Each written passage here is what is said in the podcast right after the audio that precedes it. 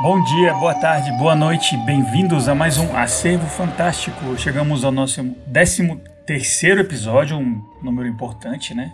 Estamos já adentrados na nossa temporada, né? A temporada diabólica do acervo. A gente começou com o classicão Master Absoluto, Exorcista, né? E agora a gente tá nessa de sabe? Vai pro passado e volta um pouco mais pro presente, assim, vamos tentar ficar indo e voltando. E a gente, no segundo episódio, escolheu um clássico recente, assim, um, filme de terror que tem alguns elementos diabólicos que foi um grande sucesso de bilheteria e, pro, e da crítica e botou o diretor no, no, no mapa, né? O Hereditário, do Ari Aster, filme de 2018, com a Toni Collette, o Gabriel Byrne, Alex Wolff e a Millie Shapiro, né? um elenco pequeno, filme americano, muito bem recebido, eu, eu lembro, né, pela crítica. Bora dar o nosso tradicional oi para os ouvintes, grande Diego. E aí, pessoal, tudo bem? Muito contente, empolgado para mais um episódio do nosso Acervo Fantástico. E o Igão.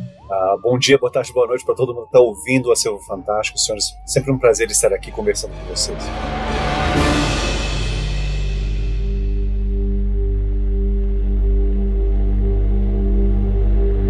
quando estávamos selecionando assim, os filmes para a temporada, o, o, nome, o, nome, do Hereditário ele surgiu assim, né, como uma escolha meio, para mim meio óbvia até, né, já que a gente está falando desse assunto, né? Só que o, o Diego estava um pouco com o pé atrás, assim, achei o filme muito pesado, não sei o que, muito drama. Então vamos começar pelo, pelo Diego, assim, qual é a sua relação com o filme, é, o que, que, você achou na época, se você reviu e a expectativa pro, pro episódio hoje, assim. Engraçado, né? Porque eu assisti esse filme no cinema né? É, quando saiu, 2018 eu acho. Era uma, uma época que eu estava assim brevemente no Brasil, em Brasília, aí eu fui ao cinema com a minha mãe. Levei minha mãe para ver esse filme. Escolha perfeita. Exatamente. Tinha ouvido falar super bem do filme, né? E, e, a Toni Collette é uma das nossas atrizes favoritas, da minha mãe também, né? Eu sou muito fã da Toni Collette. Eu acho que uma das maiores atrizes do mundo. Ela é super subestimada, né? Ela devia estar com três Oscars na estante já. Eu acho que ela é versátil, espetacular, maravilhosa, faz qualquer coisa, faz tudo. Espetáculo de mulher, de atriz, tudo. Qualquer sotaque, né? Australiana ela. Ela é maravilhosa. E tá perfeita, talvez seja o melhor papel da vida dela. Então a gente foi assistir meio pensando nela também, tá no, tá no filme protagonista, uma das protagonistas. Então eu, eu fiquei assim chocado quando assisti o filme, fiquei perturbado, abalado com esse filme. Eu não tinha ideia de que ele ia ser tão dramático, exatamente. Tem, ia ser tão, tão trágico, e tão triste, e tão pesado. Eu achei que ia ser um filme de terror na linha do Bebê de Rosemary, que eu tinha lido informações a respeito. Era parecido, né? que também tinha esse tema né? do, do covil satânico. Então eu achei o sofrimento dos personagens e a, e a, e a história da menina, né? e como ela morre, me chocou muito. Então eu fiquei bem abalado com esse filme. Eu achei ele muito bom, mas fiquei bem assim, me se sentir mal mesmo. Sair do cinema mal. Isso não é pra repetir, né? É, assim, final não redime ninguém, sabe? Bravo, né? E aí, quando a gente combinou de assistir esse filme de novo, eu falei, porra, passar por essa experiência de novo. Mas eu mudei totalmente. Eu assisti a segunda vez, com outros olhos, com outra. Foi uma experiência completamente diferente. Assisti esse filme agora pela segunda vez, pensando é, na nossa discussão futura. É totalmente diferente. Né? Então foi uma outra experiência, é, um pouquinho mais destacado, né? não tão envolvido né? com, a, com a narrativa um pouco mais analítica a experiência, então eu pude aproveitar mais. Sem a mãe do lado. Sim. E minha mãe gostou do filme, minha mãe tem coração de pedra, ela é brava, ela aguenta qualquer coisa. Ela assistiu, precisamos falar sobre Kevin e achou um ótimo drama, bom filme. Nem se abalou, sabe? Queria me matar depois que assistir Kevin, mas ela tava de boa. Sua mãe, sua mãe, sua mãe é, é, é, é muito superior a essas coisas. Assim. Sua mãe, o bom da sua mãe é que ela sabe muito bem o quão excelente ela é. Então ela, ela nem se identifica com esses dramas, assim, sabe, de, de menino possuído pelo demônio, de, de, menino psicopata. Ela fala: Não, eu criei meu filho muito bem, eu sei que isso aí não é comigo. Essas, essas mães aí que, que, que se virem nos 30, porque eu já garanti aqui o meu, né? Então tá tudo certo. Caso ela estiver ouvindo a gente, um abraço para. Exatamente, dona Dulce. Beijo, mãe. Um grande abraço para você. E aí assisti agora e achei realmente é um filme excelente. Muito bem feito. Slow burn, lição de slow burn, né? Realmente. Não achei chato.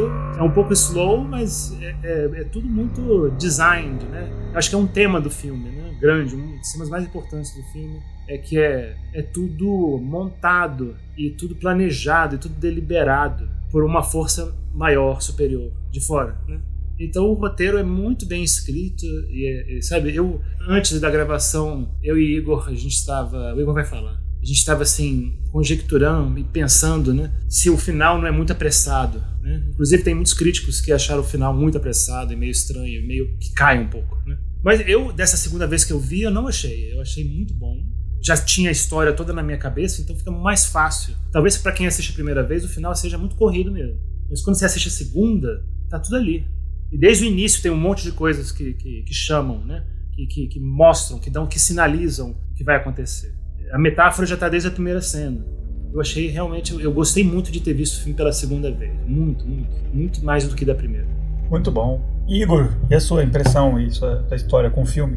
Ah, eu, eu, bom, desnecessário dizer que eu adoro esse filme, eu gosto muito dele. Assim, eu, eu, eu acho que a primeira vez que eu assisti esse filme, ele, ele me traumatizou mais Traumatizou, acho que no bom sentido da palavra. Se é que existe um bom sentido para isso, não sei, eu posso estar doido aqui. Mas é, ele causou um impacto muito grande em mim, eu saí muito impressionado. E isso, isso, isso para mim assim, é, uma, é uma característica daqueles filmes que realmente marcam você, sabe? Eles ficam, eles permanecem com você, mesmo depois que você sai da sala de cinema, mesmo depois que você desliga a televisão. Né? Você acorda no dia seguinte pensando no filme você está fazendo alguma outra coisa no seu, na sua vida cotidiana e aquilo te lembra alguma cena, algum momento do filme. Então eu acho que esse filme é um desses filmes. Ele, ele, ele me marcou nesse sentido. Ele, permaneceu comigo ainda durante um bom tempo.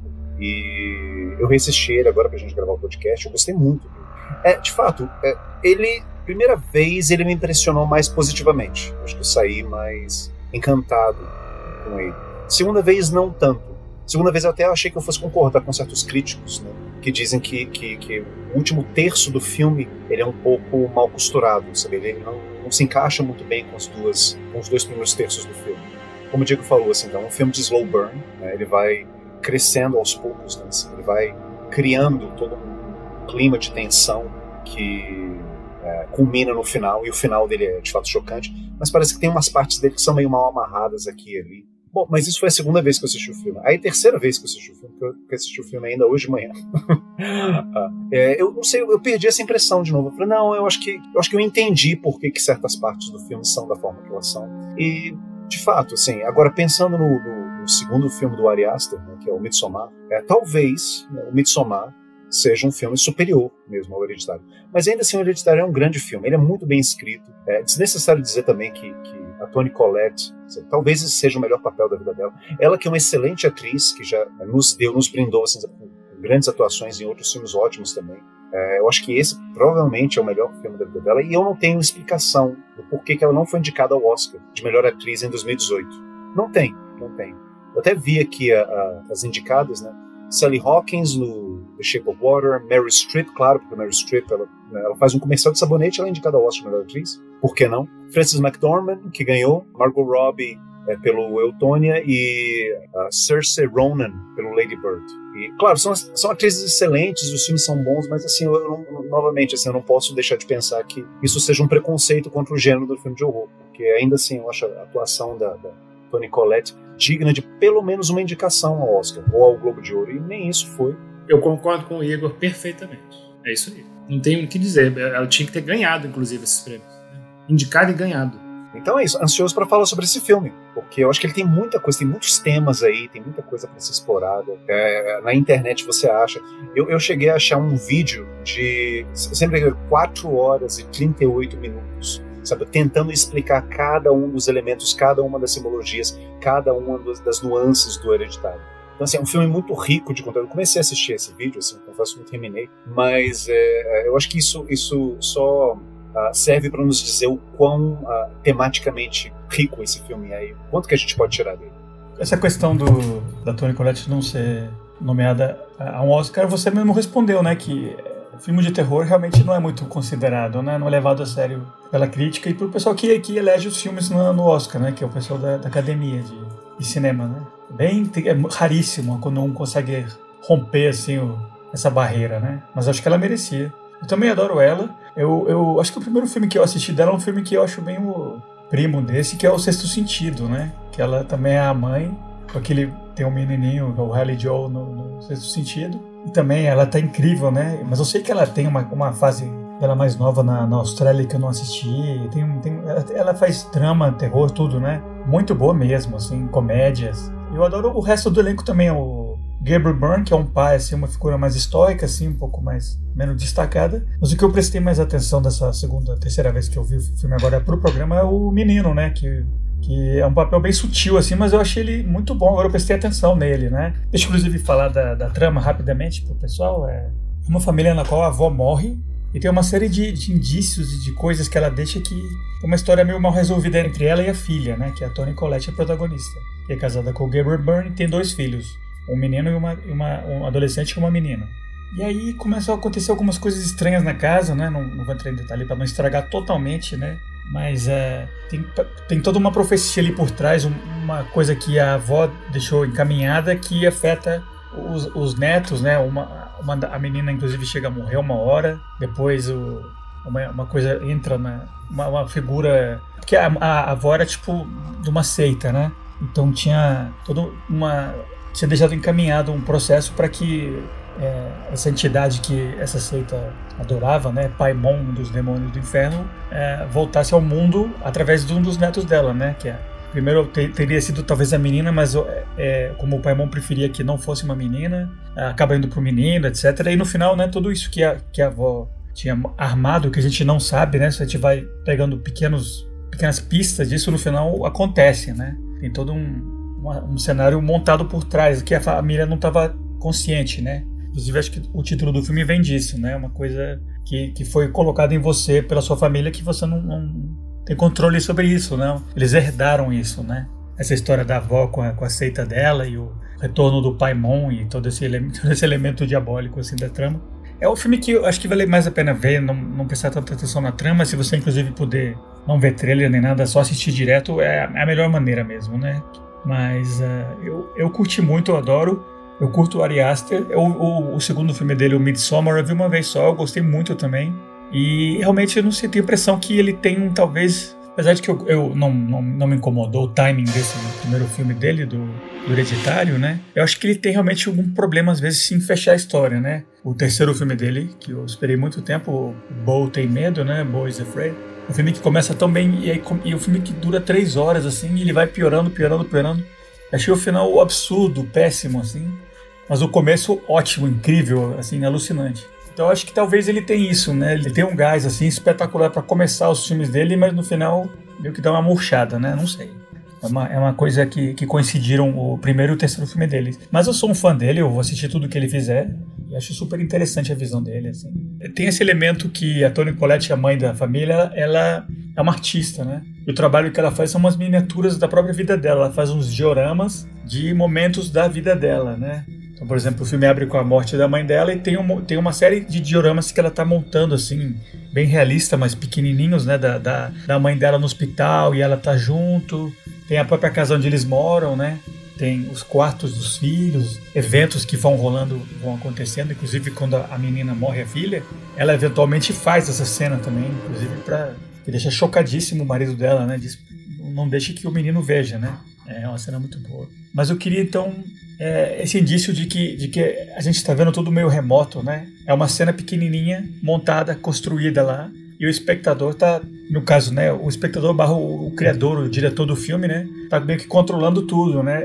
Isso é um dos temas do filme na minha visão, assim, mal informada, só de ter assistido, né? Essa coisa de você tá vendo uma coisa lá que tá que já tá, tá autocontida e não, não tem como ser diferente, né? Uma, uma coisa, uma, uma miniatura lá, né? Uma, uma, uma reproduçãozinha, uma coisinha que, que quem está lá dentro não controla. Quem controla é quem está fora movendo as cordas, né? Eu exatamente, né? Quando eu comecei a assistir esse filme agora, na segunda vez, pro podcast, eu achei que ele começou o filme meio parecido com o Wes Anderson, né? Ele cria uma, uma, tipo, uma moldura, né? Dizendo, ó, esse filme aqui é, é, um filme, né? Esse, aqui, esse filme tem uma característica, tem uma, uma moldura artificial. Ele começa o filme como se fosse uma peça de teatro, com a cortina abrindo.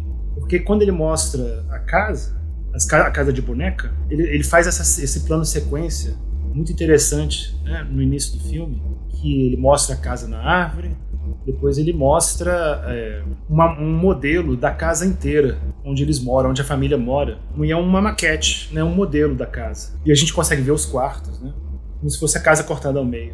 E aí a gente, a câmera vai chegando perto, chegando perto, e aí, como se fosse realmente a, a casa de bonecas, né? a maquete, o modelo, toma vida. o, acho que é o menino ou ela que acorda e levanta da cama. O menino tá dormindo. O menino tá dormindo. Então, bem assim, bem claro essa mensagem de que é, isso aqui é uma, é uma peça dramatúrgica, é uma peça artificial, que tem um autor, que tem algo fora é, manipulando os personagens. Né? Então, é, isso aqui é uma narrativa né, ficcional. Não disfarçou, ele ao contrário, ele chamou atenção para isso. Que eu acho que é um, é um, dos primeiros grandes temas que a gente pode discutir, que é, o filme ele começa com uma tragédia ao contrário, né? O primeiro ato do filme ele é a, é a tragédia, já é o fim da tragédia. Acontece algo que estava destinado para acontecer desde sempre, né? Que é a morte da menina. Então a gente tem essa sensação de que tudo que acontece no filme está é, destinado para acontecer. Os, os, personagens não têm controle sobre as próprias vidas, não tem livre arbítrio. Já está tudo arquitetado, já está tudo desenhado. E como igual na tragédia grega. Concordo plenamente com você. Eu acho que o Ari Aster coloca isso muito didaticamente naquelas cenas em que é o personagem do Peter, né, um menino, o filho mais velho, ele está assistindo uma aula na escola dele e o professor está explicando a respeito de Sófocles. Ele está tá dando uma aula sobre Sófocles. Né? Hum. E se não me engano, acho que a primeira peça que ele comenta é Hércules, de Sófocles. Né? E é interessante assim, sabe, que as falas dos personagens, eu acho que elas refletem naquilo que está acontecendo uh, uh, em termos de ação dentro do filme. Porque uh, o professor ele pergunta na aula assim, o fato do personagem, do protagonista da peça, ele ter escolha ou não, isso aumenta ou diminui o sentimento de trágico, né, de tragédia que existe na peça? E uma das alunas responde, não, isso aumenta, porque se você não tem escolha, quer dizer que não, não é, desde o começo não haveria nada que você poderia fazer para poder mudar o seu destino. E é basicamente isso que os personagens estão vivendo. Assim, assim, nesse momento do filme, você ainda não sabe que esses personagens estão sendo manipulados por forças sobrenaturais, né, por intermédio desse culto demoníaco que só vai ser revelado no final do filme, né, da qual a avó fazia parte. Você ainda não sabe, você ainda não tem essa informação, mas o filme ele, ele te dá essa dica, sabe? Tipo, olha, presta atenção nisso porque esse é um dos grandes temas desse filme sobre essa manipulação essa perda de controle. Eu acho que também um dos temas do filme é, é, é controle. É, me chama muita atenção esses, esses dioramas. Eu também queria fazer um comentário a respeito deles. Né? Concordo com o Diego, assim, sabe? existe esse aspecto de artificialidade assim, sabe? que permeia todo o filme. Você não sabe né, se você está olhando para uma dessas maquetes, dessas miniaturas de casa, uh, ou se você está vendo para a própria casa dos personagens, onde eles moram. E a casa também é um ambiente muito importante. A gente pode depois falar sobre isso. É, na cena inicial, a primeira coisa que a gente vê é a casa na árvore. Depois a câmera vai se afastando e você percebe que você está dentro do estúdio da personagem, onde tem outras casas em miniatura. Aí quando a câmera se aproxima de uma dessas casas em miniatura, na verdade você está vendo a casa que é a casa dos personagens. Falando um pouquinho da personagem da Toni Collette, me chama a atenção o fato dela ser uma artista né, que faz justamente dioramas, modelos né, reduzidos de casas, mas não de quaisquer casas, mas da própria casa dela. O que, que vocês acham disso? Assim, é, para mim, isso está presente em vários personagens, assim, esse aspecto de. Na minha leitura, é uma forma dela se dissociar dos eventos da vida dela, sabe? Ela é uma personagem emocionalmente distante. Ela não consegue se abrir, ela não consegue falar né, com o próprio marido, ela não consegue falar as coisas dela, mesmo as intimidades dela, para os filhos dela. Ela vai em segredo para um grupo de ajuda em que as pessoas falam sobre perdas, sobre traumas, mas ninguém na família dela sabe disso. Ela tem extrema dificuldade em poder falar sobre essas coisas. E mesmo quando ela fala da vida dela, ela fala de uma maneira meio alheia, como se aquilo estivesse acontecendo com uma outra pessoa e não com ela. Então, eu acho que o fato dela fazer esses modelos de casinhas é meio que uma forma dela atingir uma espécie de distância, de neutralidade, suposta neutralidade daqueles eventos mais horríveis e terríveis que aconteceram com ela. O que vocês acham disso? Bom, eu, eu, eu pensei muito sobre isso, né? De fato, eu acho que ela, além de uma tentativa de, de, de se distanciar dos acontecimentos, é, eu acho que também é uma, é uma tentativa dela de, de controlar o que acontece com ela. E eu acho que é o tema da cabeça, tema da, da perda da cabeça, eu acho, que os personagens femininos têm que passar.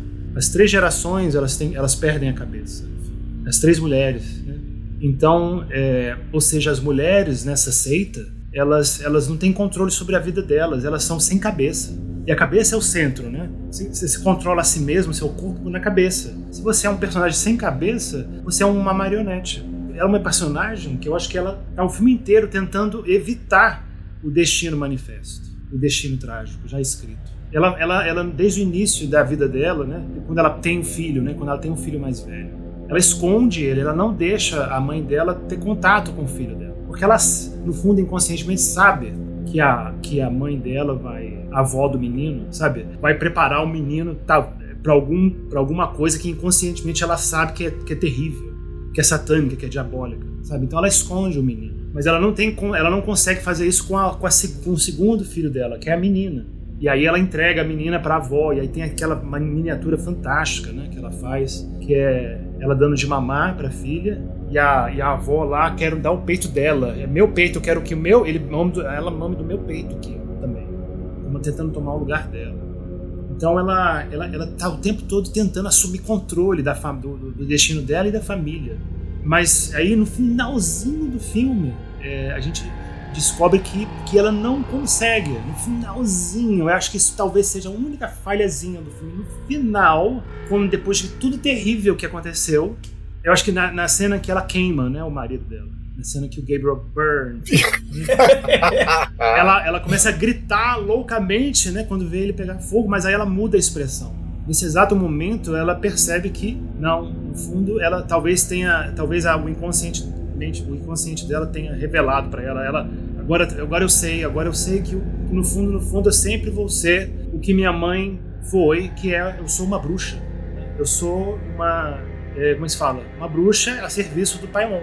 Tanto é que ela começa a voar, né? ela começa a querer cortar a sua própria cabeça. Né? Ela, ela se transforma no, no destino, ela, ela, ela, manifesta o que a mãe dela sempre foi, né? que é uma, uma bruxa, bruxa rainha, né? a, a, a, esposa do, do Paimon. É, então ela não consegue, é, é chocante, é trágico, né? é terrível. Então a, eu acho que ficou muito bem feito isso. Muito uma ideia do roteiro, né, do Ari Aster, é muito interessante de, de, de, colocar uma personagem que tentando assumir controle, sabe? Tentando, não vou deixar que o destino já escrito se manifeste. Eu tenho, eu consigo fazer isso. Eu tenho, ela tenta, tenta, tenta até o fim, mas aí o mal triunfa. O mal triunfa. Uau.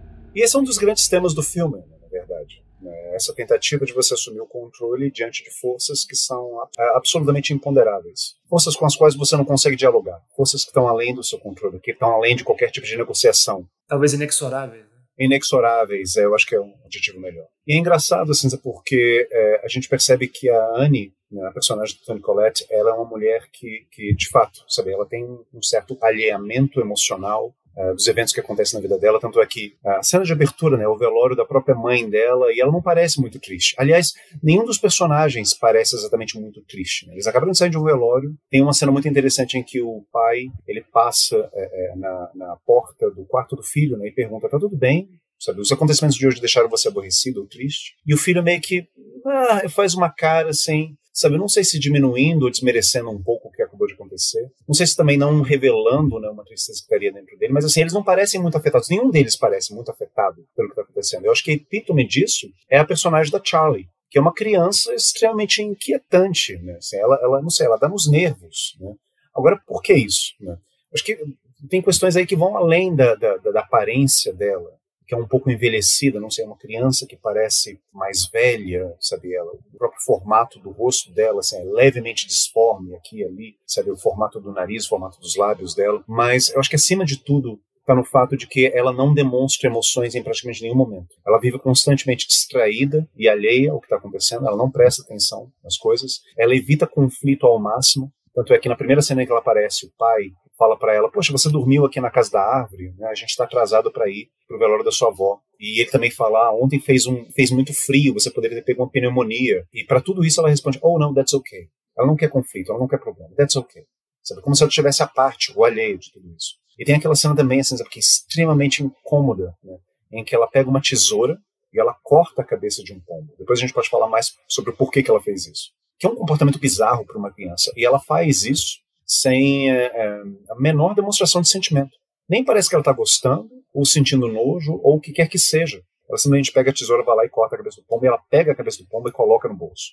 É engraçado, né? Porque essa é a primeira das várias decapitações que o filme traz. O pombo é decapitado, depois, uh, num acidente trágico, ela mesma é decapitada. Tony Collette é, é decapitada. Depois, no final do filme, assim, você vê a personagem da. Assim, o corpo da personagem da Tony Collette, o corpo da personagem da avó, eu esqueci o nome da atriz que interpreta a avó, adorando né, uma efígie de, de, de Paimon, e as, os dois corpos estão sem cabeça. Então, assim, tem, tem várias decapitações. Eu acho que a decapitação também é uma grande metáfora para o filme. Né?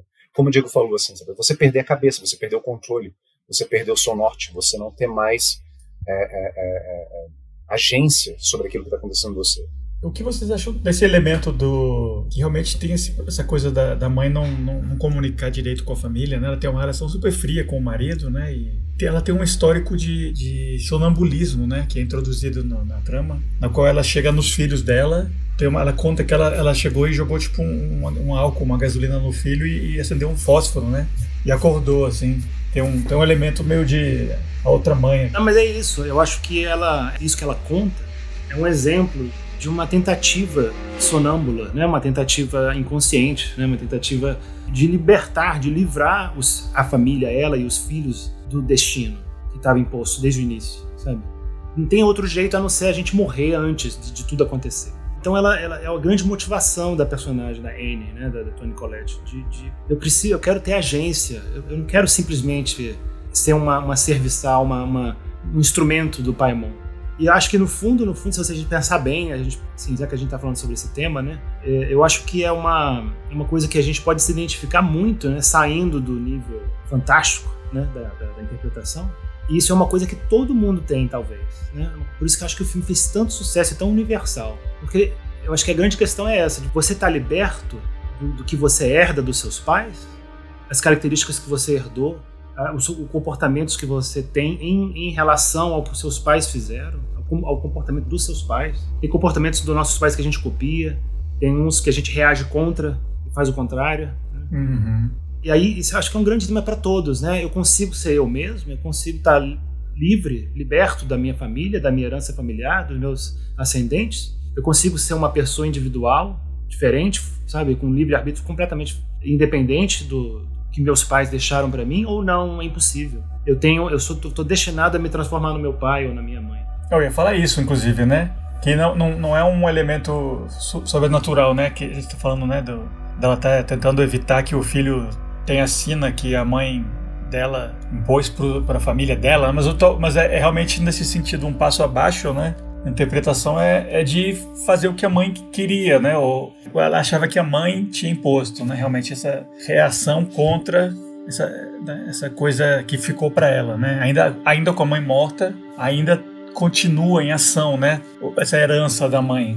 E isso uh, volta, né? Retorna full circle né? no tema da agência. Mas só que ela, ela falha nesse sentido, né? Porque para que você tenha agência, você adquira agência e você consiga manifestar sua vontade né, naquilo que está acontecendo ao seu redor, né, você tem que estar afetivamente ligado e emotivamente ligado às pessoas e ao ambiente onde você está, que é o que justamente o que essa família não faz. Né? Eles não estão conectados. Então, eu acho que uh, uma das coisas que a Annie, né, ela herda né, da Ellen, que é a mãe dela, e acaba passando também para Charlie, que é a filha dela, é justamente esse aspecto dissociativo da personalidade. É uma família muito segredada, ela vive em segredos, né? ela não conheceu de fato a mãe. É engraçado porque assim, ela, ela quer manter o controle da família, mas ao mesmo tempo ela é, isso, isso justamente essa questão do controle era, é, era o que ela criticava na mãe. Naquela sessão de terapia em grupo, ela fala: minha mãe era muito manipuladora, né? ela queria tomar conta dos meus, dos meus filhos. Em algum momento, eu acho que dá a entender, não sei se vocês pescaram isso é, ao longo do filme, mas dá a entender que talvez ela não quisesse ter os filhos, ela não quis ter os filhos mas ela foi levada, talvez levada pela própria mãe a ter os filhos. O que ela busca para a família também é aquilo que ela critica na mãe, essa vontade de dominar, né, e controlar, manipular aquelas pessoas. Né, se essa acusação que ela tinha a respeito da própria mãe, que era muito manipuladora e, estava empurrando ela, ela numa direção e tal. O próprio filme deixa, faz ela ter esse rude awakening, né? Ela, ela que induz o menino a levar a filha na festa, que ela não queria e o menino também não queria mas ela insistiu, né? Isso eventualmente acabou levando à morte da menina, né? Que inclusive era parte do plano, né? Então até nessa, até nessa rebelião dela contra a própria mãe, tava tudo meio já predestinado, né?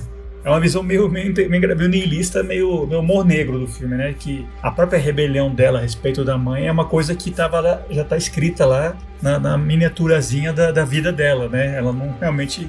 Ela tá só representando esse papel de não, vou proteger minha família e tal. E, e, nessa proteção ela causa a morte da filha, que era uma coisa que a seita queria, para que o, o, menino tomasse o lugar da menina e tal. Então, até no, no ato dela de negar essa influência da mãe, é, isso é parte da, do que estava predestinado mesmo. Né? Exatamente, e, e, o que o Igor falou é exatamente muito interessante, porque esse, esse alinhamento da família, né? essa, essa falta de, de, conexão entre os membros dessa família, que ninguém, ninguém sabe exatamente o que, que o outro está passando, como é que o outro está sofrendo. Tem todo mundo meio destacado. Assim, tudo, claramente todo mundo ali se ama, mas, mas ninguém está realmente vivendo a situação juntos. Não é uma experiência compartilhada, cada um sofre à sua maneira, né? separado, sozinho, solitário. E ela fala, é uma fala super importante né? no filme mesmo, né? quando a Toni Collette faz eulogy, né? como é que fala isso em português? Elogio?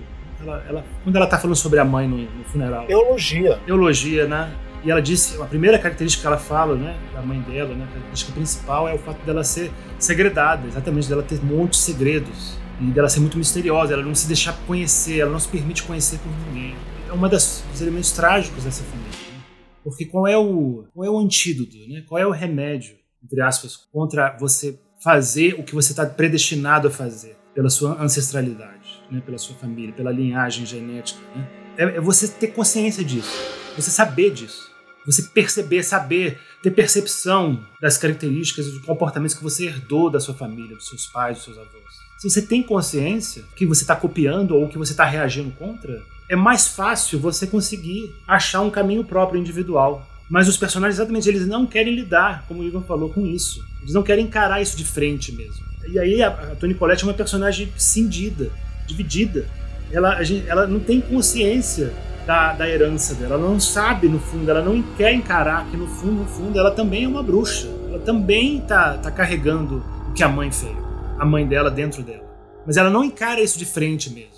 Acho que uma cena que ilustra muito bem isso que o Diego está falando é aquela cena das caixas. Logo depois que a mãe dela morre, ela deixa uma série de caixas, né, com livros, com álbuns de fotografia, com uma série de pertences que, que, que eram da mãe. E na primeira cena em que essas caixas aparecem, perto do estúdio dela. Né? Ela chega a abrir uma das caixas, tem um álbum de fotografias lá que praticamente só tem fotos dos filhos, né?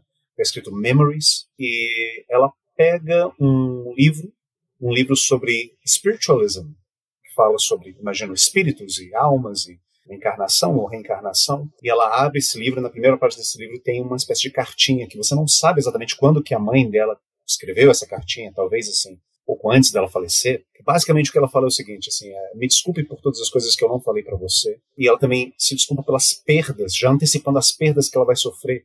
É, isso é um momento do filme em que a Charlie ainda não morreu, o marido dela ainda não morreu, tudo está aparentemente em ordem, mas já tem essa antecipação, ó, me desculpe pelas perdas que você vai sofrer, mas você vai ver que no final a recompensa que nós vamos ter vai fazer com que tudo vale a pena. Ou seja, realmente aquilo que o Diego falou, assim, parece que era, estava tudo orquestrado desde o começo. E esses personagens eles não tinham agência, eles não tinham como mudar esse destino deles. Mas aí, olha só, é, ela vê essa cartinha, ela se sente desconfortável com aquilo, ela coloca a carta de volta dentro do livro, ela coloca o livro dentro da caixa e fica por isso mesmo. Ela não quer olhar para aquilo, ela não quer olhar para aquelas memórias, ela não quer entrar em contato com aquilo, não quer ver aquilo. O que me faz lembrar da aula do Peter. Por que, que o Hércules do Sófocles teve um destino trágico? Porque ele, uh, teve uma das alunas lá da, da, sala que fala, né? Assim, ah, ele teve o destino trágico que ele teve por causa da ubris dele, né, o orgulho dele, que fez com que ele não visse os sinais que o tempo todo eram apresentados para ele na peça.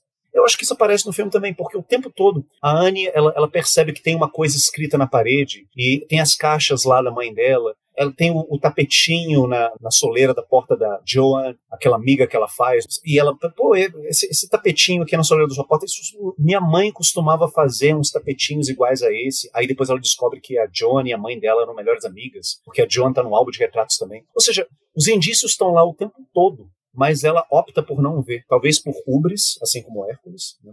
Ou talvez por algum outro tipo de segredo interior, que eu até gostaria de saber o que, vocês acham disso. Né? Mas ela opta por não ver. E só no, quase perto do final do filme, quando o destino já é inevitável, ela vai lá e ela abre as caixas os livros da mãe dela, e ela vai ver os livros de feitiçaria, e ela vai ver os álbuns de fotografia, e ela vai ver as fotos do culto satânico, e ela vai ver um monte de coisa que ela poderia ter visto antes, mas que ela não quis, porque ela não quis entrar em contato com aquelas memórias, porque aquilo era muito doloroso, porque ela vivia nesse estado de dissociação afetiva com as coisas dela. Gente, ela não percebe que a Joan, como você falou, ela tá ali para isso. Ela tá ali, olha, essa personagem ela funciona para assim, ó, eu tô aqui para te, te levar, te conduzir ao seu papel que a sua mãe deixou para você. E ela se, se deixa, se permite, ela se deixa convencer a fazer um ritual para convocar, para conjurar o espírito da filha dela, né? E, e, ela não quer nem saber o que, que significam aquelas palavras que ela tem pronunciar. Então ela, ela, ela se realmente se permite controlar nesse sentido também. Ela não, não reflete sobre sabe, por que, que eu estou querendo chamar minha filha, por que, que eu estou querendo conjurar minha filha aqui, o que, que eu tenho para conversar com ela, né? como é que eu posso mudar o que aconteceu. Não, ela simplesmente, eu preciso falar com ela, eu preciso vê-la, sabe? E aí ela vai e cumpre todo esse papel que já foi arquitetado antes pela mãe dela e pelo pai Moon. Se ela tivesse aberto os álbuns de retrato da própria mãe no começo do filme, nada disso teria acontecido. Ela nem teria se aproximado da John, nada, nada. Né? Mas assim, ela, ela se torna um joguete desse culto paimônico, né? desse, desse rei do inferno, porque ela justamente é aquilo que a gente estava falando, assim, tipo, a agência quando há né, um engajamento afetivo da pessoa diante das coisas que acontecem com ela. Quando não há, que é o caso dela, sabe, ah, as fotos da minha mãe, não quero ver, não quero lidar com isso, ah, não quero, a minha mãe, é, é impossível você ter um, um real controle, assim, sendo que você está vivendo a sua vida em terceira pessoa, como se aquilo tivesse acontecendo apenas uma maquetezinha. E tem várias cenas que todos os personagens da família, o pai também? Eles, eles se drogam, né? Eles se entorpecem. Ah, que menino, o tempo todo, o tempo todo. Também retrata um pouco essa, essa esse negócio de você. Você se entorpece para você não precisar refletir e se angustiar. É um bloqueio da angústia. E a, e a, angústia, nesse sentido, é uma angústia que é fundamental quando você se analisa, né? quando você faz terapia. Né? Você precisa se permitir se angustiar. Porque você, tem que, você acaba tendo que encarar o que é mais difícil para você. E o, o, pai, por exemplo, ele está o tempo todo entorpecido, né? ele não encara realmente. Né? Ele nem chora direito. Tem uma cena só no carro. Né? Ele é o mais remoto de, de todos, assim, realmente. Isso. Pegando carona nisso que o Diego tá falando, assim, é, é, de fato, a gente tá falando aqui do Peter, né? E o Peter é um personagem que ele passa tanto essa ideia de que ele tá uh, uh, entorpecido o tempo todo que numa das cenas mais. Uh, nossa, uma das cenas mais fodas do filme, né? Depois que acontece o acidente, o acidente que, em que ele decapita a irmã dele, ele volta para casa e o que, que ele faz? Ele vai para cama, ele dorme, ele espera a mãe dele encontrar o corpo, ele não consegue uh, falar para os próprios pais: Ó, oh, aconteceu isso, aconteceu um acidente, sabe? tô com um cadáver da, da minha irmã lá no carro. Não, né? É uma cena terrível, é de um acontecimento terrível em que ele aparece com os olhos abertos, né? E você vê a luz da manhã e você escuta, né? As vozes das pessoas acordando. Nossa, aquilo dá uma agonia tão grande. É fantástica essa cena. E ele, e ele fica lá impassível, como se ele não tivesse sentindo nada novamente, né? como se ele não tivesse sentindo nada, como se, como se ele tivesse alheio a tudo aquilo que está acontecendo.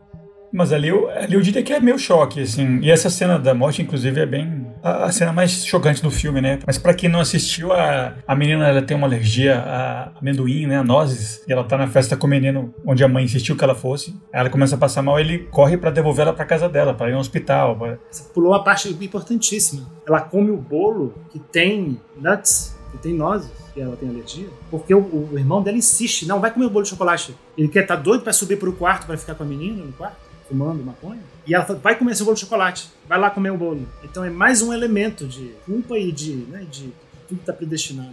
E aí, quando ele tá levando a menina que tá passando mal, né? Tentando crise, não consegue respirar, ela tá no carro, ela tenta respirar, ela bota a cabeça para fora, assim. E ao mesmo tempo ele desvia de um, de um cervo morto, assim, no chão. Meio que perfeitamente ela passa do lado de um poste, onde tá inclusive a logo, o símbolo do Paimon, que mais cedo foi mostrado. E nessa jogada dele desviar do, do cervo e a menina da cabeça para fora, dá tipo um tal atacada de beisebol assim, separa corpo e cabeça, né? Então o que a mãe encontra no dia seguinte, que ele deixou lá pra ela, é, é o corpo só, da menina sem cabeça nem nada, né? Tipo, absurdo, assim. É um sofrimento terrível. Eu adorei o Felipe falar assim, a logo do Paimon. Inferno Incorporated, é uma empresa. Adorei. A logo, né? É, é o logotipo do Paimon, assim. Esse é um dos, um dos vários sinais, né, e símbolos e dicas que tem no filme, né? Colares embordados é, na capa do livro. Tudo, tudo pré-escrito, assim. Quando a, quando a avó está sendo velada, né, tem um, tem um colarzinho. Mas eu achei legal a gente falar do menino, porque quando você vê a primeira vez, né, ele quase não tem falas de diálogo, né, o menino. Né? Ele parece que ele, ele, ele recebe, ele é um saco de pancadas, né? ele recebe só porrada o filme inteiro. Ele, ele passa por, por situações de sofrimento e culpa absurdas, assim, que nenhum ser humano é meio capaz de, de conseguir aguentar o que ele recebe. E ele recebe meio passivamente, ele não, não, não vai contra muito. Né? Você, você tem uma sensação de, pô, esse menino é muito passivo. Ele só chora e sofre e recebe, e recebe, e recebe. Né? Talvez isso não seja uma coisa tão assim, não ficou tão sutil isso no filme, né? Porque é, isso serve a esse propósito, né? De deixar o menino totalmente, 100% vulnerável e aberto para que o Paimon possua ele, né? Mas o menino, ele, ele é bundão mesmo, assim. Ele, ele tem aquela menina lá da sala dele que ele gosta. Né, que ele fica olhando para a bunda dela enquanto o professor está explicando lá sobre a tragédia grega. Mas ele não faz nada. Ele não, chama ela para sair, ela vai, encontra com ela na festa, ele não aborda ela, não faz nada. Bem bundão mesmo. Adolescente comum, assim. Ótimo isso que o Diego está falando, porque quando a Anne, ela finalmente abre os livros da mãe, né, aí tem um livro lá que se chama Invocations. Achei ótimo, inclusive, aquele as ilustrações dele diz lá que o Paimon ele vai encarnar, busca encarnar num membro mais vulnerável, e a palavra vulnerável aparece grifada, né, em itálico. Isso. Bem claro, né, assim, deixando entender que de fato é um membro mais vulnerável. Mas assim, fico em dúvida também se um membro mais vulnerável seria Peter ou se é a Charlie. Os dois têm uma vulnerabilidade muito grande, né, mas talvez o, o Peter, né, talvez a gente possa elegê-lo como sendo um membro mais vulnerável. Mas aí fica aberto a interpretação. Mas em um, em um momento da história, tem um momento onde não sei se alguém fala ou está escrito num livro que ela, tá, que ela descobre uma hora que diz que Paimon prefere quando o corpo é, é masculino mesmo, né? E é por isso que, apesar de que a, avó já tinha induzido a menina a ser a o receptáculo, né? Que como ele preferia o menino, então foi toda essa armação para a menina sair e ficar o menino como sendo o que ia receber, né? Independentemente da menina ser mais vulnerável ou não, né? Eventualmente virou o, o filho, né? Queria perguntar uma coisa para vocês, né? A mãe, a, a, a, matriarca, né, a avó, ela e o Covil, né? Ela e, o, e, o, e a seita, eles, eles arquitetam um estudo, é, imagino que em conjunto, né, com o próprio, em contato com o próprio demônio, né, com o Paimon, e a avó faz a, a família dela, né, a, a, filha, né, o marido, o, genro e, e, os netos, né, passarem por essas situações terríveis, né, e sacrificar praticamente a família dela inteira, ao em prol de quê? E aí, talvez isso que seja um pouco corrido no fim, né? Quando, no finalzinho do filme, quando o Covil tá entoando e, realmente invocando o Paimon para o Paimon entrar, quando o Paimon já acabou de entrar no menino, aí eles falam, né, que não é só as riquezas, mas poder e dominação do mundo das pessoas, né? E aí isso ficou um pouco corrido, né? Porque esse design todo vai servir qual é o fim disso tudo? O que, que, o demônio vai fazer depois que ele ganhar? Né? O final do filme é exatamente, ele triunfa e ganha, e o Paimon tá lá na Terra, no corpo do menino. E agora? Vai fazer o quê? Dominar o mundo? E por que isso tudo? Por que esse sofrimento todo? Que você acha? Essa é uma pergunta que. Esse... tá fazendo para as pessoas erradas essa pergunta, Diego. Para mim, isso é, um, isso é um fim em si mesmo. Para que dominar o mundo se eu posso ser apenas um meres mortal, uma orelha seca, ganhando a vida como todo mundo, levando uma vida ordinária, ridícula, que, que vai morrer e vai ser esquecido? Se eu posso dominar o mundo e ter controle absoluto sobre a vontade de todas as pessoas? É, realmente para quê? Que coisa mais chata. Desnecessário. Que isso é, é, é, comum em todos esses filmes, né? Todos esses filmes sobre o anticristo, né? Sobre o demônio vindo para a Terra. É, é, exatamente isso, né? Você, Bebê de Rosemary, a Profecia, esse. Ele chega, ele finalmente vem no mundo e não teve jeito, acabou, eu tô aqui. E agora? Mas eu me pergunto se de fato uh, não é uma conspiração cristã, sabe? Tipo essa ideia de que o, o demônio, ou os demônios, né? Querem dominar o mundo. Será que é isso mesmo que o demônio realmente busca? Acho que a presença do demônio no filme, assim, no final do filme, ele beneficiaria a, aquelas pessoas que estão diretamente ligadas ao culto do Paimon. Faz parte né, do ethos de todo Deus, né, não querer ser esquecido né, e querer continuar de alguma forma no mundo. Uh, é isso que basicamente os demônios querem, talvez, né, não serem esquecidos. Né, assim, assim, qualquer pessoa quer, né, talvez. Mas, enfim, estou viajando aqui um pouquinho na maionese. Não sei, não sei muito. Mas é, é uma questão teológica, né? É, eu tenho uma última, última perguntinha para vocês. Né? Vocês não acham que fica ambíguo no final, com base na interpretação do ator, do, do Alex Wolff? Não fica ambíguo se realmente o Paimon está dentro dele ou se ele está ele tá mesmo acreditando que ele é, tem uma, algo dentro dele, mas não tem?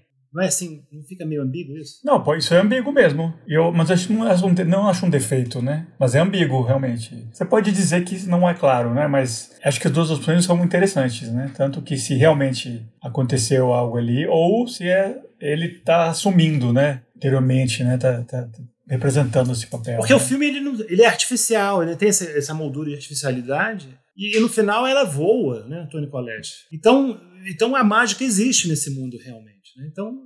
Ela flutua e corta a própria cabeça, né? Possivelmente o Paimon tá lá mesmo nele, né? Mas a, a, o rosto dele, a expressão facial dele, pode ser de um menino ainda assustado e, e meio, e meio enlouquecido, meio doido, né? Eu li um pouco de, de, de, de, de tranquilidade, assim, meu. De, não, não, eu, eu acho que ele mudou um pouco, assim acho que talvez o corpo dele pode estar sendo coabitado assim, por outras almas, né? Assim, eu lembro que é interessante agora, acabou de me ocorrer isso, assim, eu lembro que quando a, a personagem da Toni Collette, né, a Annie, tá naquele grupo de terapia e ela tá contando a história da mãe, ela fala que é engraçado que a mãe, né, teve uma vida trágica, né, mas assim, foi trágica para as outras pessoas que se associavam a ela, né? Assim, ela, ela parecia muito bem. Ela tava ótima nas fotos, inclusive. Mas o marido dela se fudeu, o filho dela também se fudeu, sabe? E assim, olha só, eles se fuderam de formas interessantes, assim, assim, parecidas, né? O marido tinha depressão psicótica, psicose não é outra coisa senão uma dissociação que você tem da realidade. E o filho era esquizofrênico. Esquizofrenia também né? é uma psicopatologia dissociativa. Então, novamente, volta a esse trope de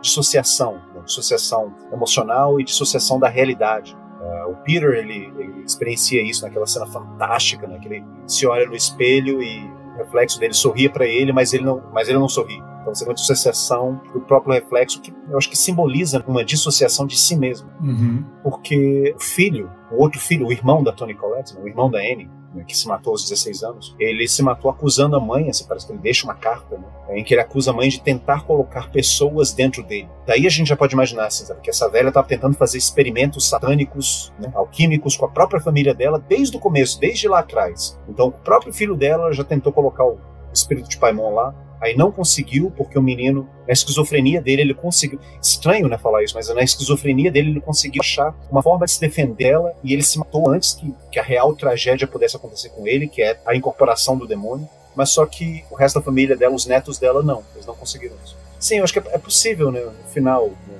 o Peter ainda está lá, dentro daquele corpo, de alguma forma, mas ao mesmo tempo estão também a, a Charlie e também Paimon, sabe? Ou seja, são três almas agora que estão habitando ele ou seja, fazendo eco aquilo que o tio dele, que ele não conheceu, falou. A minha voz está querendo colocar pessoas dentro de mim, outras pessoas dentro de mim. Pode ser, pode ser isso também.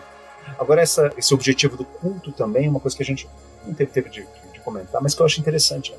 Qual é o objetivo do culto? O objetivo prático do culto né? é criar um corpo. E você vê que tem corpinhos que são criados aqui e ali ao longo de todo o filme. Né? Tem a própria Charlie, que ela fica montando um boneco ela usa inclusive a cabeça do pombo, né, que ela decapita, né, para poder fazer o boneco. A Joan, que uma hora que ela tá fora da casa dela, você vê que ela fazia bonecos também. A Charlie fazia os bonecos dela, inclusive, num estúdiozinho que ela tinha. E no final você vê aquelas, nossa, imagem que eu acho que é icônica do filme, né? A cabeça em decomposição da Charlie, né, em cima de um manequim. Uh, e os outros corpos decapitados. Né? Ou seja, o objetivo prático do culto era possibilitar uma manifestação corpórea, criar um corpo pro deus deles, que é o Pai Mas olha só, eu acho que a cabeça, desculpa te interromper, mas acho que a cabeça, na, naquela efígie do Paimon, era a cabeça da véia, não era não? Da avó. Não, era a, cabeça, era a cabeça da Charlie. Da Charlie? A velha já tava toda, toda preta e de, toda, toda, já tava mumificada quase, aquela é a menina, né? Ela tá com a mesma, com a mesma rachadura no lábio ah, tá. que ela tá quando mostra a cabeça dela sendo comida pelas formigas. Se você comparar ela com aquela cena que mostra a cabeça dela, você hum. vai ver que é ela. Entendi, entendi a cabeça decapitada hum. dessa criança sendo comida pelas formigas, por favor. Hum. O adolescente ficava revendo a, a, a, cena do peitinho e tal, mas o Igor fica revendo a cena da cabeça com as formigas.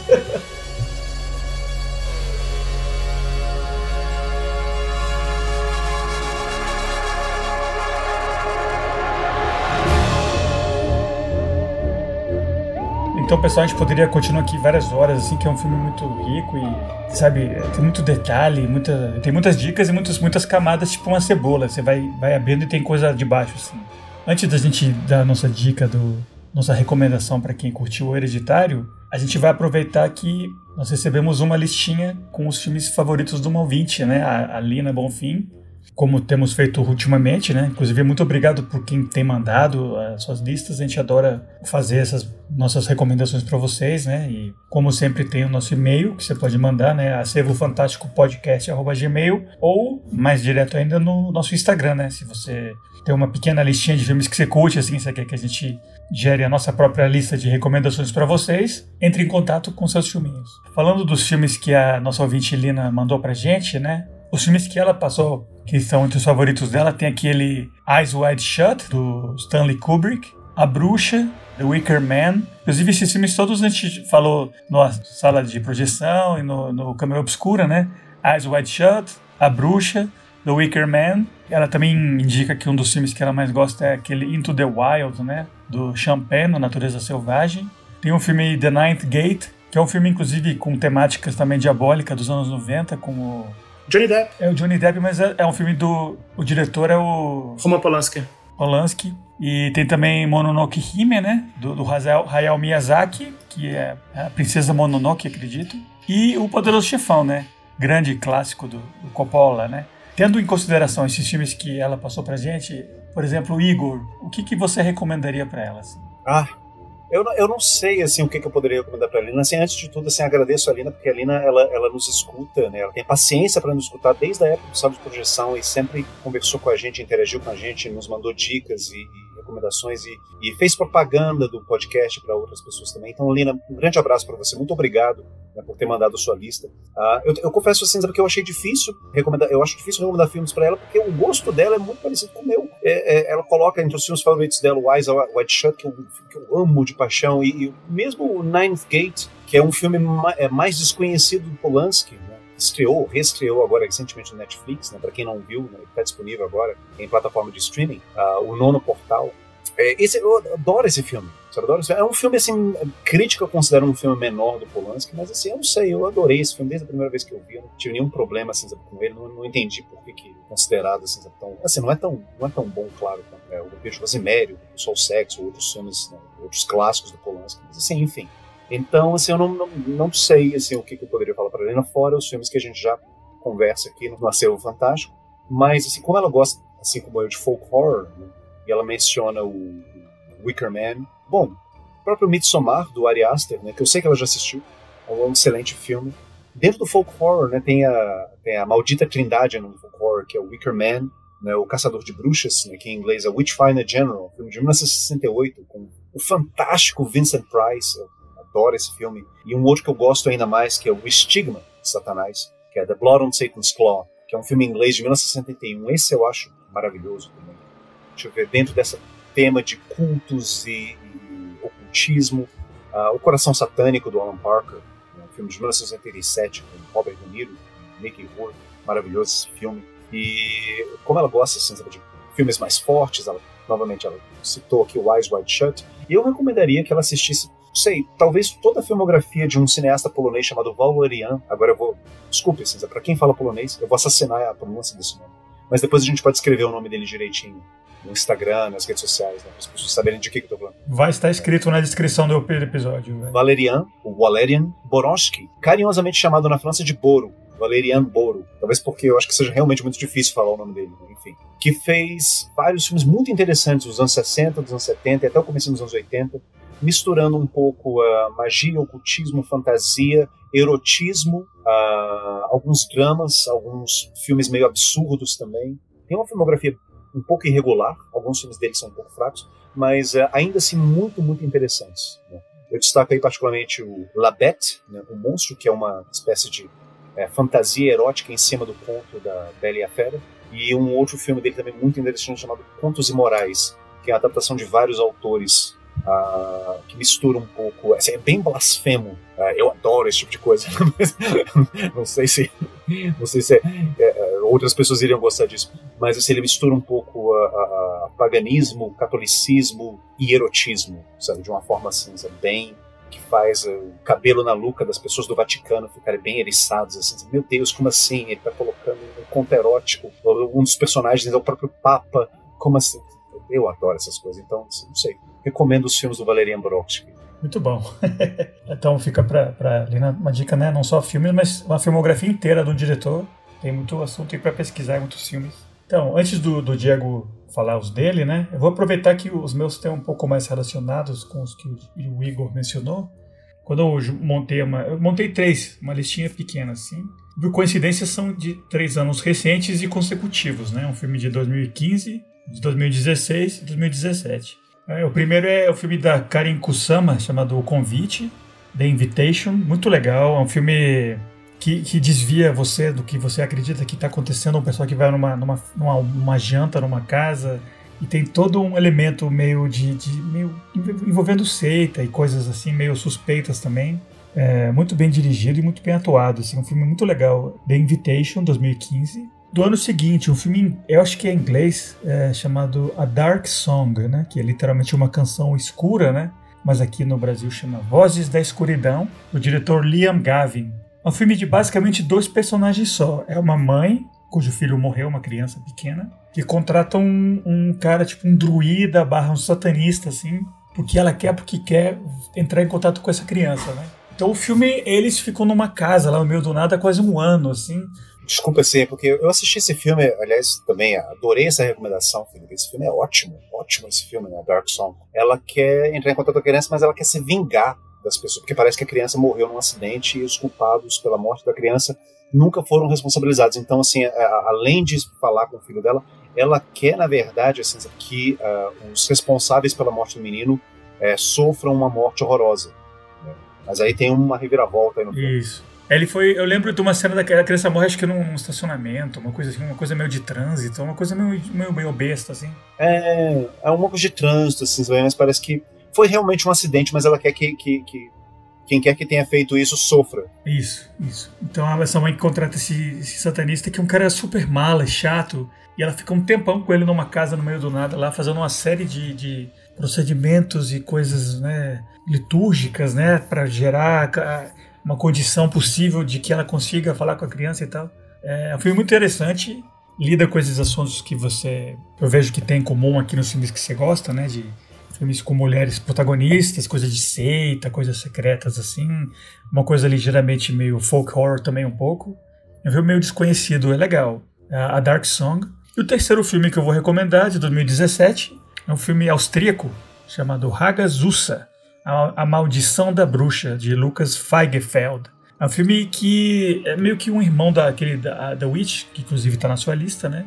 Só que é, é, se passa na Europa e se passa na Idade Média. E, então é, é uma história muito interessante. É, você acompanha uma, uma mulher, né? uma menina, uma mulher que fala muito da, da não só de, de, de coisas de bruxaria e tal, mas de como é, era ser uma mulher e como é ser uma mulher, imagino, né? E, e lidar com toda essa, essa, essa, cultura obscurantista da época, né? E no final do filme ela tem, umas, tem um momento assim que o filme fica mais psicodélico, ela, ela consome um, um cogumelo, uma coisa assim, e tem toda uma sequência assim bem mais meio surreal um pouco, que é, é, um filme muito massa. É um filme que vale a pena fazer tipo a sessão com a, com a bruxa, né? Aquele americano. Uh, Hagazusa, A Maldição da Bruxa. Esses três eu acho que, que caberiam na, na, nessa sua uh, filmografia. Não sei se você vai, já assistiu algum deles, né? Mas uh, espero que você curta eles.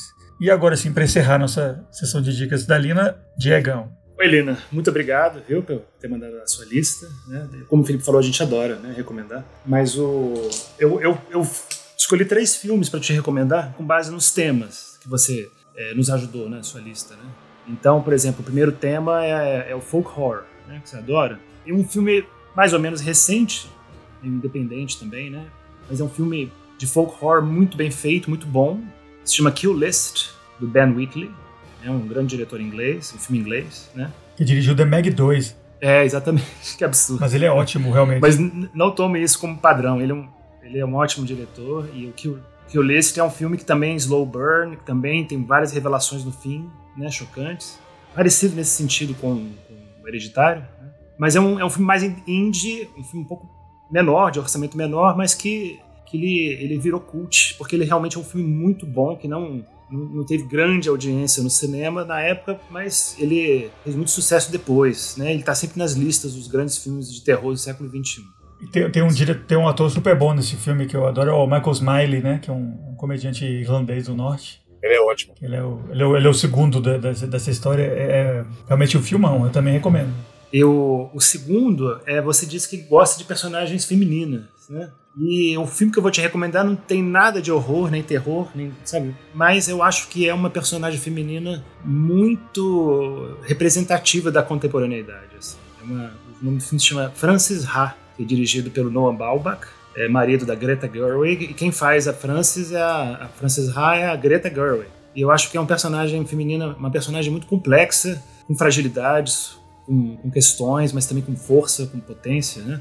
É, é uma personagem super complexa e muito bem atuada, muito bem feito pela Greta. Né? Acho que é o melhor papel dela como atriz. E é um personagem muito bem redondo, muito bem. É um retrato da mulher contemporânea, especialmente a mulher norte-americana. E é um excelente filme indie, né? É um filme ótimo de se assistir, eu já vi duas vezes. Né? É uma comédia meio dramática, assim, meio crítico, meio satírico, né? Então, eu, se você gosta do Noah Baumbach, né? Eu gosto muito né? dele como diretor, já vi todos os filmes dele. O Francis Ha é imperdível. E você falou que gosta de máfia, né? Então, é, tem um filme de máfia que eu amo, que inclusive você também falou que gosta de personagens que têm uma, um, um, propósito, um objetivo, né? Igual o Into the Wild, né? Eu quero ir pro, morar no Alasca sozinho e vai e leva até as últimas consequências, até o fim. E eu acho que o, o, esse filme que eu vou te recomendar de máfia, ele tem isso também, que é o Bugsy, de 1990. Warren Beatty, Annette Bening. É, um, é, o, é a história real de um mafioso que existiu na realidade, né? O Bugsy Siegel, Benjamin Siegel. Né? Ele fazia parte da máfia judia de Nova York, né, do, americana né, em geral, ligado ao Meyer Lansky, que é um dos maiores gangsters da história também. E aí ele é um, é um gangster bem, na história real, ele, na história mesmo, ele é bem assassino, bem sanguinário, né, bem doido, mas ele adorava ser celebridade, ele conhecia todo mundo de Hollywood. Então ele vai para Los Angeles para assumir a máfia lá, acaba conhecendo um monte de estrelas de Hollywood, e aí ele tem essa, uma ideia brilhante, né, uma ideia assim, porra, eu vou fazer um cassino no meio do deserto. É o primeiro, um dos primeiros pioneiros de, de que, realmente concebeu a ideia de Las, de Las Vegas. Então é ele que teve essa ideia de construir o primeiro cassino lá no meio do deserto, assim, lá, o primeiro, né, o Flamingo, né, com base na, no apelido da, da mulher que ele é apaixonadaço, né, a esposa dele no filme, né, que quem interpreta é a Annette Bening, que também depois se casou com Warren Beatty na vida real. Eu adoro esse filme, adoro, é um ótimo, excelente filme de máfia, né, todo mundo já meio esquecido, mas que acho que vale a pena ser revisitado. Muito bom. Inclusive, eu mesmo não assisti o Bug Chase. Agora eu, eu vou assistir. Então, não só a Lina, espero que está gostando da, da, dessa sua dica, mas ah, eu também agradeço, Diego. Obrigado. Eu vou assistir Bugs. E vamos aproveitar que estamos nessa onda de recomendações e agora sim vamos falar das do episódio mesmo, né? Dicas para quem curtiu Hereditário. Uh, é um filme que eu já recomendei várias vezes pro pessoal aqui internamente, especialmente pro, pro Igor, né? É um filme americano de 2020, do Brian Bertino. Ele dirigiu aquele The Strangers, que é um filme interessante, muito bom, de Home Invasion, mas esse aqui é um filme bem mais. O Hereditário é melhor. Não vou, não vou dizer que esse aqui é um filme no mesmo, da mesma altura do Hereditário. Mas é um filme que eu acho muito interessante, bem assustador e tá nessa mesma onda, né? Chama The Dark and the Wicked, que aqui chama Demoníaca, que é um título que eu não entendo, né? Porque se se refere à protagonista, que é Mary Ireland, não tem nada a ver, né? É um filme que também lida com, com coisas sobrenaturais, com, com coisa meio demoníaca, com coisa de. É uma coisa que afeta seus pais que você tem que lidar depois, que não no hereditário. E, como eu mencionei, tem essa atriz Mary Ireland, que eu acho ela muito boa, e tem muitos filmes de terror novos, bons, assim. Ela é meio que uma nova Scream Queen, assim, meio alternativa, eu acho muito boa ela. E é um filme, é um filme interessante e ele atualmente está no Prime, então não é tão difícil de assistir, aqui no Brasil, né? The Dark and the Wicked de 2020 do Brian Bertino. Uh, Igor, qual é a sua recomendação para os ouvintes que curtiram o Hereditário? Minha recomendação é um clássico do cinema, não sei se do cinema de gênero, eu acho que esse filme ele, ele é, transcende e transgride várias barreiras, né? É, o nome desse filme é Possessão, né? Possession, que é um filme de um filme de 1981 e novamente eu vou aqui assassinar a pronúncia de outro diretor polonês, né? É um filme do Andrzej Zulawski, que é um dos meus diretores poloneses favoritos. É, espero que seja minimamente compreensível, né? Mas é um diretor relativamente famoso, assim, né? relativamente, é muito famoso aqui no Brasil, quer dizer, relativamente famoso. Ele é muito famoso na Europa e ele é relativamente famoso aqui no Brasil porque ele dirigiu alguns filmes muito bons. Eu queria, só queria comentar aqui, posição dos meus filmes favoritos de todos os tempos, assim, fácil. Isabela Gianni, muito boa, tá muito legal. E o o Sam Neill, né? Nossa, que filme legal. É um filme, é um filme pesado, mas é um filmaço. Assim, assim como Hereditário, e é um filme assim, muito centrado na, na excelente interpretação de uma grande atriz que é a Isabela Gianni. Então acho que vale muito a pena. Se você gostou de Hereditário, se você gosta de filmes pesados, se você quer ver mulheres lindas perdendo a cabeça, literal ou metaforicamente, eu acho que Possessão é, é um filme para você. É, o próprio Sam Neill, mas que não, não tem filme melhor dele, assim. Ele tá ótimo também. É um filme que eu acho que é uma, tem uma cena histórica nesse filme, né? Que é uma, uma cena longa da Isabela de Jani em colapso mental, né, enlouquecida no metrô, imperdível. Joga, batendo o saco de, de, de, compra na parede, o leite explodindo, né? Tá, tá enlouquecida, assim. Muito legal. Filmaço. Diego, qual é a sua dica? Eu, eu pensei, eu, eu fiquei pensando muito tempo nessa dica, eu, eu demorei para chegar. Porque eu, eu fiquei achando, eu achei esse filme realmente uma. E o Ari Aster fala muito isso, né? É um, é um filme que realmente mistura melodrama familiar, drama, com um terror, né? É, satânico. E ele mesmo se inspirou em outros dramas familiares que não tem nada de terror, não tem nenhum elemento de terror. Né? Ele fala, mas, por exemplo, que ele, ele uma das, das influências para esse filme, especialmente por causa do personagem menino, é o Ordinary People, né? de, de Robert Redford, dos anos 80. Né? Gente como a gente. Que é puro drama familiar, não tem nada sobrenatural. Então eu pensei assim, qual filme que é um drama, que é um melodrama familiar, terrível, uma história familiar de, de coisas terríveis que são passadas de uma geração para outra, né? Que filme que eu posso recomendar, mas que não seja necessariamente terror? Aí eu pensei nesse fantástico, nesse filme dos anos 90, o primeiro filme do movimento Dogma 95, chamado Festa de Família, Festen, do Thomas Winterberg. Eu acho esse filme praticamente não tem nada sobrenatural, mas o Pai Mon tem uma figura demoníaca no filme que é o patriarca da família. E então é, nossa, é um filme que você que terrível também, que é um filme que te deixa muito incomodado, abala muito, sabe? Que é puro, puro, puro drama, puro diálogo e pura dramaturgia. É um filme com um tema muito forte, muito pesado. E é sobre isso também. Né? Sobre as coisas terríveis que são passadas de pai para filho. Muito bom. Winterberg, inclusive, que dirigiu aquele Entre Umas e Outras, né? Que a gente conversou. Que é um filmaço também. É. Entre Umas e Outras? Não chama assim? Não, eu tô misturando. Entre Umas e Outras é aquele Sideways. Druk. Druk. É. é. Exatamente, é. Thomas Wittenberg. Thomas Wittenberg que dirigiu Druk, que é um filmaço. Mas é um nome assim em português. Enchendo a cara, alguma coisa assim. Mais uma dose. Não, acho que é. Como é que é? Acho que é isso. Mais uma dose. É, Quem se importa? Sei lá, esqueci. Em inglês é Another Round. Another Round. Falando em, entre umas e outras, não é um mau filme, não. É um filme legal. É. Se estiver cansado de filmes intensos, né? Que fazem o espectador sofrer, assista entre umas e outras, né? Pronto. Então, pessoal, tá aí. Foi um episódio compridão. A gente se divertiu muito, não só falando do hereditário, mas, né? Com as nossas dicas para nossa ouvinte Lina. Se você está interessado em receber uma listinha assim de recomendações que nem a gente tem feito para ela e para outros ouvintes, por favor entre em contato, né? E só vou anunciar o próximo filme que vai sair próximo do Natal, por coincidência, não foi planejado. Vamos falar um filme que foi mencionado hoje, inclusive, A Profecia, do Richard Donner, filme com o Gregory Peck, filmaço também, bem da, da linha assim do Bebê de Rosemary, do Exorcista, um clássico do gênero, né? Esperamos vocês lá, então.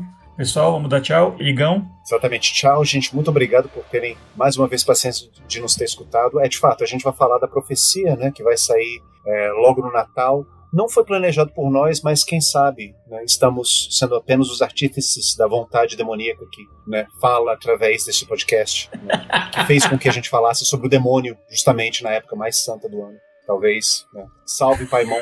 Estamos cumprindo a sua vontade. Diego. É isso aí, pessoal. Boto muita fé. É um dos meus filmes favoritos também, né? Eu tô adorando fazer esse podcast porque é, a minha lista de filmes de horror favoritos está tá quase completa já. Profecia é um deles. Né? Então estou muito empolgado para a próxima. Estou adorando fazer esse podcast também. É só, é só desgraça, é só morte, é só drama familiar, trauma e, e, e luto e demônio no corpo das crianças. É, esse podcast é, é o cinema sobre isso, né, gente? É uma temporada, é uma temporada. Depois a gente faz uma outra temporada mais light. Essa aqui é, essa é a temporada do heavy metal mesmo. Eu saio dessa temporada mais light. Como assim? tá bom, pessoal. Contamos com a sua presença daqui a duas semanas. Falou!